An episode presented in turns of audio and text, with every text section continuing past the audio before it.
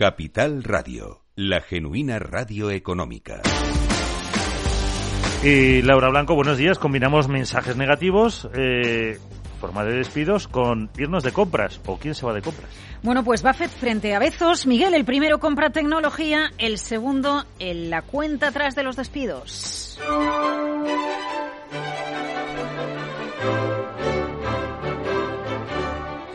Desde luego tenemos los relatos, los ingredientes para escribir la recesión. Empresas tecnológicas despidiendo y los grandes gestores aprovechando el río revuelto para renovar cartera. Amazon va a despedir a unos 10.000 trabajadores. Lo cierto es que ya no nos sorprende después de los 11.000 de meta. Además, en este caso, hablamos del 3% de la plantilla y no del 13% como con Facebook. Pero huele a recesión o al menos a que ya todos en el sector están despidiendo.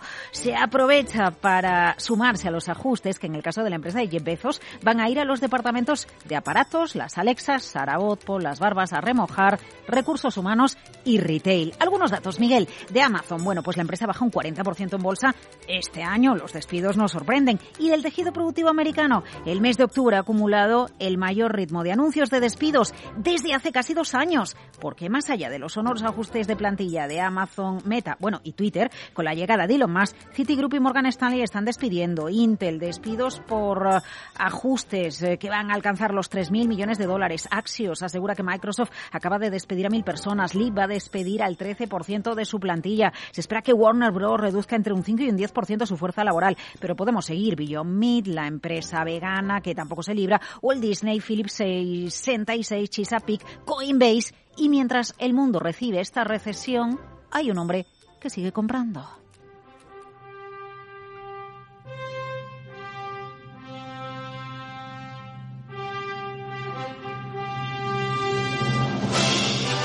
Warren Buffett y lo más destacado, 4.100 millones en TSMC Taiwan Semiconductor, una empresa en la que ya están Vanguard, BlackRock, una empresa que evidencia que los chips más importantes del mundo que se fabrican en esa compañía merece la pena estar en el capital de un Versa Hathaway que Buffett dirige desde el año 65.